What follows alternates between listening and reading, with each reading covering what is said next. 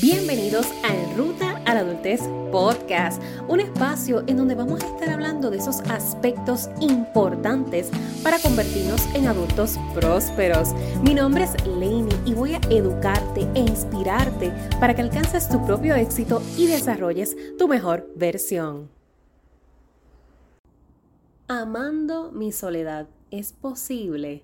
De ese tema es que quiero hablarte en el episodio de hoy, lunes 16 de enero, como parte de esta serie de 29 episodios dirigidos a esa ruta a los 30 años. ¿Por qué quiero hablarte de la soledad? Esto es importante para mí porque siento que no, no debo ser la única que la, la he explorado en toda esta ruta de distintas formas, porque soledad no se veía de la misma forma cuando tenía 15, a cuando tenía 21, a cuando tenía 25, ahora que tengo 29. Constantemente vamos a ir redefiniendo conceptos, redefiniendo emociones y sentimientos mientras más adultos nos vamos haciendo. Y sé que el término soledad para muchos puede implicar estar completamente solos, porque soledad y estar solo no es lo mismo. Estar solo es no contar con absolutamente ningún tipo de compañía. No tener a nadie, no tener familia, no tener amigos, no tener compañeros, no tener a nadie. Ahora, la soledad es el sentimiento, es más una circunstancia, una sensación de ausencia y con ella es con la que más complicado se nos hace vivir porque los seres humanos no todos sabemos manejar nuestras emociones. Por ende, si no sé manejar la emoción, no voy a saber atravesar la circunstancia. Por esto la soledad es tan distinta a hablar de simplemente quiero estar solo o quiero estar sola. Porque cuando yo digo precisamente quiero estar solo es eso, no quiero compañía. Ahora, cuando no quiero compañía, me siento bien en ese sentimiento de ausencia.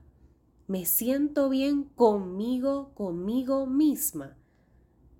Esa es la verdadera pregunta que te tienes que hacer porque hay gente que le incomoda grandemente esa ausencia, ese sentimiento de vacío, ese sentimiento, esa circunstancia de que no hay nadie conmigo. Muchos, a lo mejor en la adolescencia, mientras estábamos en la escuela superior, teníamos grupos de amistades enormes, de amistades que a veces no sabíamos ni siquiera sus nombres bien, pero como eran parte del corillo y eran parte del grupo y para aquí, el chihichija y todo, tú sabes, el jangueo. Pues teníamos grupos de amistades grandes, de compañeros en donde todo el mundo iba a los cumpleaños de todo el mundo, fiesta para aquí, fiesta para allá. Y te vas a dar dando cuenta cómo poco a poco ese círculo de personas que a veces no te sabías su nombre va poniéndose más pequeño y más pequeño. Y vas haciendo ese intercambio de cantidad por calidad. Y ese círculo cada vez más pequeño, quedándose solamente con las personas que genuinamente desean permanecer a tu lado en las próximas etapas de tu vida. No solamente también que desean, sino que merecen estar a tu lado en las próximas etapas de tu vida. Pero hablar de merecer quizás es algo de más adelante en la ruta, porque cuando teníamos 15, 16 no lo veíamos de esa forma. Con 15, 16, 17 años simplemente deseamos de alguna forma u otra pertenecer. Queremos que nos consideren. Y esto va muy asociado a lo que, lo que es la personalidad, porque está el otro lado también. Hay muchos otros, muchos jóvenes, que para nada tenían amistades en la escuela, eran mucho más introvertidos, mucho más tímidos, eran más aislados, preferían estar solos en la hora de recreo, no eran de compartir en estas fiestas de clase graduanda. Sin embargo, cuando van evolucionando más en la etapa de crecimiento, de momentos pues van creando sus propios círculos y a lo mejor círculos pequeños, dos personas aquí en la universidad, dos personas en el trabajo, dos personas en aquel escenario y cuando vienes a ver de no considerarte una persona sociable en la escuela, en la adultez, en tu juventud adulta, pues sí vas creando como otros círculos de amistades. No obstante, a pesar de tener estos círculos, como quiera, se sienten solos y solas. O también se sienten sumamente satisfechos. Hay un mar de posibilidades y de escenarios, porque no todos crecimos de la misma manera, no todos experimentamos lo mismo, no todos hemos vivido la soledad de igual forma. Por ende, es importante tener en cuenta esto antes que todo, que no podemos hablar de forma generalizada de la soledad porque en efecto todos la hemos vivido distinto. Desde los que tenían muchas amistades y ahora tienen pocas, desde los que no tenían nada y ahora tienen pocas y con esos están chéveres, hasta los que no tienen nadie todavía a su lado, considerándose que nadie los entiende, nadie los escucha, nadie los valida.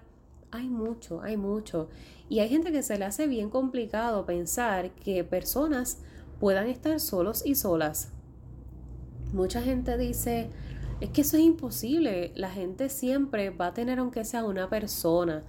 Y yo, Leini, te quiero decir que, aunque parece que no, es posible. En este mundo yo creo que hay muchas cosas que son posibles y quizá es inaudito para quienes han tenido círculos de familia, círculos de amistades, considerar que realmente una persona por tanto tiempo esté sola, sin ningún tipo de compañía. Y sí, puede suceder, inclusive sin su propia compañía. Y yo creo que es donde la cosa se pone más delicada todavía, porque cuando el problema de estar solo no es necesariamente el no contar con la compañía exterior. Una cosa que es importante, porque sí es importante uno de alguna forma interactuar con otras personas, interactuar con nuestros exteriores, eso es parte del dinamismo humano.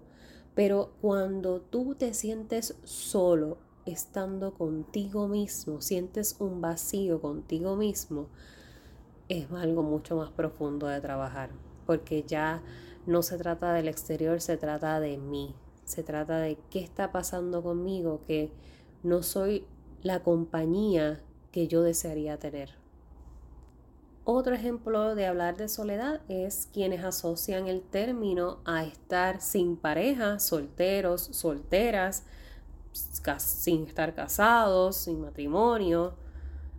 La soledad es una circunstancia amplia que se puede adaptar a cualquier tipo de escenario social pero si te la traigo desde lo que ha sido en esta ruta a la adultez, en resumidas cuentas, y no hablando desde la particularidad de cada uno de, esos escenarios que te mencioné en donde se puede presentar, en resumidas cuentas, amando mi soledad es entendiendo que a pesar de que precisamente no tenga alrededor X cantidad de amistades, X cantidad de familiares, compañeros, personas que me apoyen, que me admiren, que me aplaudan. Que aunque eso no existe en mi vida, con yo tenerme, me es suficiente. Valorar ese espacio sagrado de yo con yo. Eso no tiene precio. Y cuando comenzamos esta ruta a nuestra adultez, tal vez no lo vemos de esa forma porque nos frustra de, cierto, de cierta manera que no seamos aceptadas, que no seamos aceptados, que estemos solos la mayoría del tiempo, que hablen de nosotros y ahora con esto de las redes sociales ni te cuento.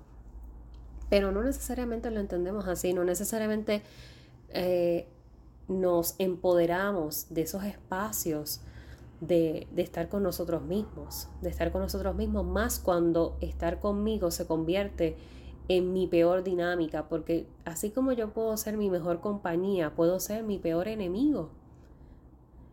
Y es un proceso eh, de autoconocimiento muy profundo, muy importante, muy maduro también el uno hacer ese clic con nuestra esencia, con quienes somos. Se comienza a dar un proceso de validación, de valoración, de aceptación, de reconocimiento, de autoestima, autoestimarme, quererme. Es, es, profundo, la soledad es profunda. Y si te hablo desde mi experiencia, yo cuando niña era una niña que me consideraba bastante solitaria. Y no solitaria porque necesariamente estuviese sola, porque mira lo que es la percepción. Yo no necesariamente estaba sola porque yo contaba con mi familia presente, tenía mi hermana, yo tenía mis compañeras, pero yo tenía la percepción y el sentimiento de validarme yo misma que me sentía muchas veces sola. Y esto no lo, no lo recordaba con exactitud hasta que hace poco comencé a leer mi diario. Cuando comencé a leer ese diario, fue como que, wow, me dio hasta cierta nostalgia y lástima con esa versión de Lainey porque no recordaba a detalle eso que ella sentía. Y hoy como adulta, hablando con esa versión de Lainey, la, la tengo que abrazar, la tengo que, que escuchar leyéndola a través de, de mis propias letras, la puedo escuchar cómo ella se sentía en ocasiones sola y a lo mejor si te lo cuento, tú vas a decir, ay, Lenny, pero qué exagerada por el amor a Dios. Pero para que tú veas que el mundo de cada ser humano es individual, que la experiencia se atraviesa de formas distintas, que todo lo que uno comienza a explorar desde que es niño tiene un impacto en lo que somos como adultos. Y te lo voy a contar para, para que puedas visibilizar precisamente el que uno tiene que estar más presente en la vida de esas otras personas a las que nosotros decimos son nuestros seres queridos. Porque uno no lo puede, no lo puede estar diciendo de la boca para afuera. Uno tiene un compromiso de estar presente. Y Lainey, de nueve años, Lainey que escribía en ese diario, por mucho tiempo se sentía sola porque ella no se sentía entendida por sus padres. mi papá en particular fue un, hombre muy fuerte en la crianza. Papá, bueno, papá, olvídate, papá era casi, casi militar. Y, y de nueve años no entendía eso. Lainey no entendía por qué su papá tenía que ser tan estricto, tan fuerte, tan poco afectivo. Ella no entendía se sentía sola en su casa, estaba acompañada, pero ella se sentía sola. Se sentía sola en la escuela porque aunque tenía a supuestas llamadas amistades, que sí hablaban con ella, que sí le invitaban a cosas, eran esas mismas personas las que luego a sus espaldas hablaban de ella. Los famosos, tú sabes, los famosos bochichitos de niño que uno vive y no sé qué pues todos estos bochinchitos explícitos que escribí en mi diario a detalle exactamente qué era lo que pasaba, con quién pasaba y qué fulano, tú sabes, toda esa cosa. Que uno de adulto ahora lo ve así, pero como te digo, cuando uno es niño no lo, no lo entiende de esa manera. Lainey se sentía muy sola en ese entonces porque sí, tenía mucha gente que supuestamente eran sus amigos de escuela, pero que se burlaban de ella por su físico, en mis primeros años escolares recibí burlas porque yo era bastante voluptuosa. Yo siempre fui una niña como adelantada en cuanto a mi desarrollo físico. Y sí recibí burlas por, porque pues cuando me empezaron a salir los senos y los bracelitos que uno utilizaba, era bastante llenita y usaba espejuelos tipo Harry Potter, redonditos. Imagínate una niña de primer grado. Yo recuerdo que eso fue la razón número uno por la cual dejé de utilizar espejuelos y por la cual claramente mi vista se vio más afectada porque la burla. Me sentía malísimo, malísimo en ese entonces, que, me, que se burlaron por mis espejuelos. Me sentía mal. Y mira lo que te voy a decir ahora me sentía mal por ser como yo era. Porque de momentos, cuando yo estaba en este grupo de, de estudiantes, yo veía como otros compañeros no tenían a sus padres en su crianza, en sus hogares. Veía como otros compañeros eh, pertenecientes de, de estos grupos de educación especial, que eran compañeros a veces que tenían unas circunstancias en sus hogares delicadas, de las que quizás te puedas imaginar, no, no creo que tenga que entrar al detalle, porque todos posiblemente lo hemos visto en nuestros contextos sociales. Y yo como siempre fui una niña que veía un poco más allá, para mí ya eso me excluía, me hacía sentirme diferente y yo no empoderaba esa diferencia. Para mí era cuestionarme por qué yo no puedo ser igual que mis compañeros. ¿Por qué a mí me tienen que preocupar cosas que a ellos no les preocupan?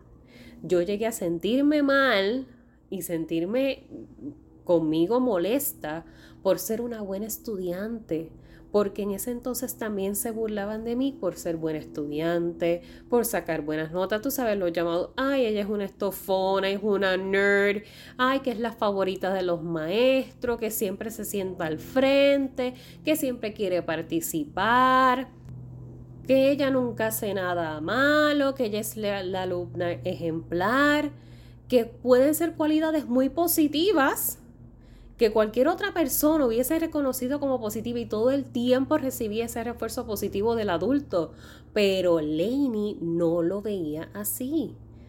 Para Lainey era sentirse excluida, porque yo no podía ser igual que mis amigos. Y mira qué cosa, te lo digo y te lo cuento y de verdad que a mí se me paran los pelos porque cuando yo tengo esas conversaciones con mi, con mi yo, que yo me puedo leer, es como, wow, de momentos uno de adulto se le olvida eso que uno vivió. Y para mí por eso la práctica del journaling o la práctica del escribir es tan importante porque te hace recordar, te hace revivir. Quien olvida su historia está condenado a repetirla. La única forma es que te mantengas conectado con esa esencia. Y yo jamás, jamás voy a olvidar ese sentimiento que a mí me hizo sentir, valga la redundancia, que no pertenecía. A mí me hizo sentir que yo tenía que de alguna forma ponerme por debajo de mis capacidades, de mis habilidades, porque había gente que a eso le molestaba, que yo no quería ser la alumna sobresaliente, que, que yo no quería que me reconocieran los maestros, que yo no quería que, y yo, yo recuerdo inclusive que hubo un tiempo que me dio con que no quería estudiar y sacar malas notas y olvídate que se chave, porque, porque yo quería pertenecer. A mí, a mí no me gustaba que me reconocieran como una buena estudiante. Eran momentos bien complicados. El aceptar también que era inteligentemente quizás un poco más no inteligentemente, vamos a decir más bien emocionalmente un poco más inteligente que mis compañeros, que porque era un poco más verbal. A pesar de que era muy tímida en ese momento, que yo no me atrevía necesariamente a hablar, reconocía todos estos detalles que te, que te menciono. Yo veía cosas que yo sé que otros compañeros no veían y las podía expresar luego con conversaciones con mi mamá o con otras maestras que, quizás me sentaba a conversar. Y el saber que yo tenía esa, ese don, no sé si llamarlo de esa forma, también me creaba complejidades. Porque yo no quería, no quería eso. Yo, para mí era como que el, el saber más dolía no sé cómo explicarte todo del todo, que lo puedas quizás entender desde los ojos de esa Leini de nueve años. Pero el, el tú reconocer y saber que tus compañeros sufrían unas circunstancias te generaba cierta empatía, pero entonces esa empatía venía desde el desvalorarte tú porque tienes que entender que tú vives mejor que ellos. Pero en el entender eso te pones por debajo de ellos y desvalidas tus emociones, desvalidas tus sentimientos. era bien complicado. Era bien complicado y hoy te lo puede explicar una adulta. Pero imagínate una niña, un niño explicar esto. Explicar ese sentimiento de soledad desde esa capacidad era muy difícil. Hoy de adulta sí puedo, sí puedo ser mucho más verbal y contarte un poquito de lo que era esa historia de Lainey de nueve años. Pero para que vayas viendo cómo la soledad se va transformando, porque entonces ya más adelante con los años valoré más ese espacio de estar conmigo misma. Claramente también de aceptarme como soy, de aceptarme como una persona introvertida con cualidades extrovertidas, porque mucha gente que me ve hoy, que me conoce en, en mi actualidad, jamás, jamás me asocia con una niña extremadamente tímida e introvertida. Porque en la escuela, como te menciono, yo prefería quedarme en el low low para no ser reconocida de ninguna forma, de ninguna manera, ni positiva ni negativa. y, ya entonces, pues, el, conforme fui desarrollándome, entendí que no había nada malo con embrace esa timidez, embrace esa introversión que es parte de lo que yo soy. Así que sí, soy, siempre lo digo, soy una introvertida con cualidades extrovertidas, porque nosotros podemos ser un mix. Nadie es 100% nada. Somos siempre un mix de un todo. A nosotros todo nos influye y, no, y nos crea, no, nos evoluciona, nos transforma.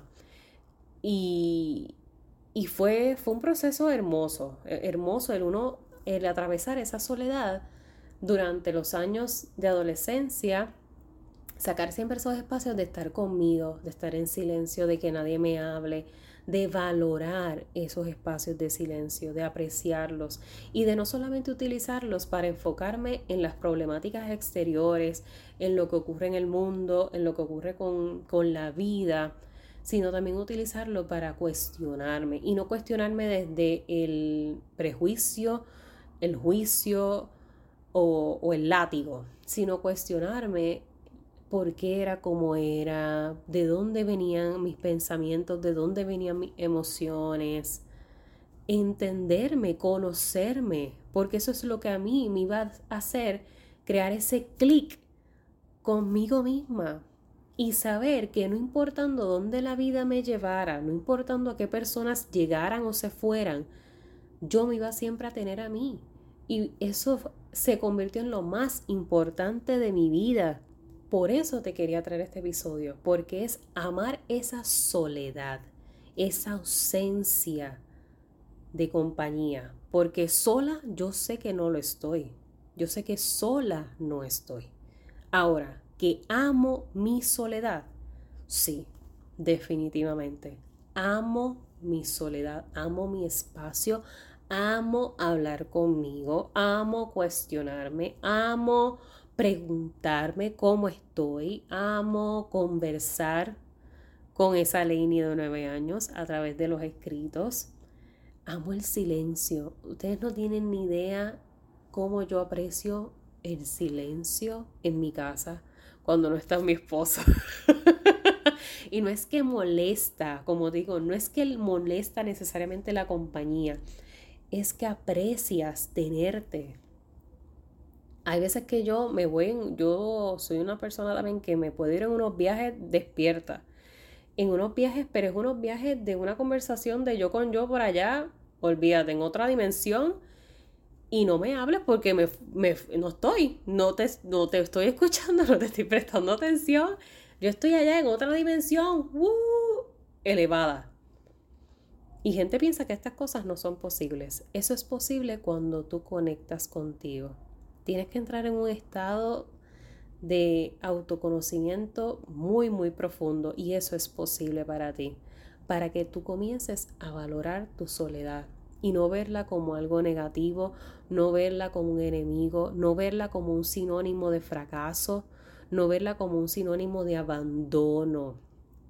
Porque, como te mencionaba, gente va a ir y venir de tu vida todo el tiempo algunos de forma voluntaria, otros de forma involuntaria, como lo son las pérdidas, el duelo, la gente fallece, nosotros todos estamos en un círculo de vida constante y mientras nosotros avanzamos otros vienen detrás, pero otros que están más al frente les toca irse, les toca partir. Y nosotros no debemos codepender de esa existencia. Eso sería muy egoísta, eso no sería saludable. Nosotros estamos para ser y en el ser es valorar eso que somos, para que entonces otros puedan recibir lo mejor de eso que somos. Y eso solamente se puede trabajar en soledad. El ruido de la compañía no permite que te puedas concentrar en ti. No permita, no permite que puedas dedicarte a ti, porque lo prefieres opacar con el ruido de mucho. Quiero mucho alrededor mío para que para precisamente que me apaguen todas esas voces con las que yo no quiero trabajar. La gente odia los procesos y tiene todo este resentimiento con el proceso de terapia, con el proceso de coaching, porque hay espacios de silencio que te van a generar incomodidad. Porque en el silencio es donde uno se conoce, y nosotros cuando entramos a estas dinámicas de sanación queremos que nos resuelvan el problema, queremos que nos quiten el dolor, queremos que nos borren nuestra historia. La historia jamás se va a borrar. La vamos a poder sobrellevar, la vamos a poder sanar, la vamos a poder superar, pero no se va a borrar. Y el trabajo sucio, el dirty job de ponerse las botas y, y meterle con todo, es de nosotros, no del terapeuta, no de tu mejor amigo, no de tu mamá, no es responsabilidad de tu novio, de tu pareja, es tuya. Así que en definitivas cuentas, soledad no tiene absolutamente nada que ver con la cantidad de amistades que tienes, con la cantidad de personas que te llaman, con la cantidad de personas con las que hablas al día. Muchas o pocas están quienes tienen que estar en este momento de tu vida. Valóralo y acéptalo de esa manera porque créeme que es una constante evolución. Hay quienes transitan y concuerdan en tu camino por un momento de tu vida porque ese era el momento justo en donde les correspondía estar e intercambiar de alguna forma u otra. Luego puede que se vayan y no pasa nada. Pero como te decía, la soledad es mucho más profundo que la compañía. Es un todo, es un proceso de yo con yo un autoconocimiento que vas a valorar de una forma que de verdad tú no tienes idea. Lo grande que se convierte el uno comprender que somos lo mejor que tenemos. Somos nuestro mejor acompañante por el resto de nuestra vida. Somos quien nos vio nacer y quien nos va a ver morir. Somos la única persona que verdaderamente sabe toda la historia de, de lo que hemos transitado, de lo que hemos experimentado. Es como crear una relación contigo misma desde una tercera persona, saliendo de ti para poder hablar contigo. Un dinamismo que requiere mucha, mucha introspección, que requiere mucho, mucho trabajo. Poder ver esto como, como algo sanador, como una conexión espiritual, mental, emocional con este cuerpo que nos carga pero que no nos define, no es lo que somos. Nosotros somos más de lo que es esta materia que camina. Somos una fuente energética. Y quizás dependiendo desde donde tú veas en cuanto a filosofía la vida, no lo ves de esta forma necesariamente. Esto es bien individual, no, no tiene tampoco que ver con creencias religiosas, simplemente te lo traigo desde que veas que somos seres holísticos, somos seres de un todo. Y, y que también entendieras que la soledad va más allá de, de, compañía, de tener gente a nuestro lado, de contar con personas a nuestro lado. Porque como te decía, solos y soledad no es lo mismo. Y solo, solo, solo, solo, solos, ¿sabes qué? Sí, hay muchas personas que genuinamente puede que lo estén, pero estamos personas en la disposición de acompañarles.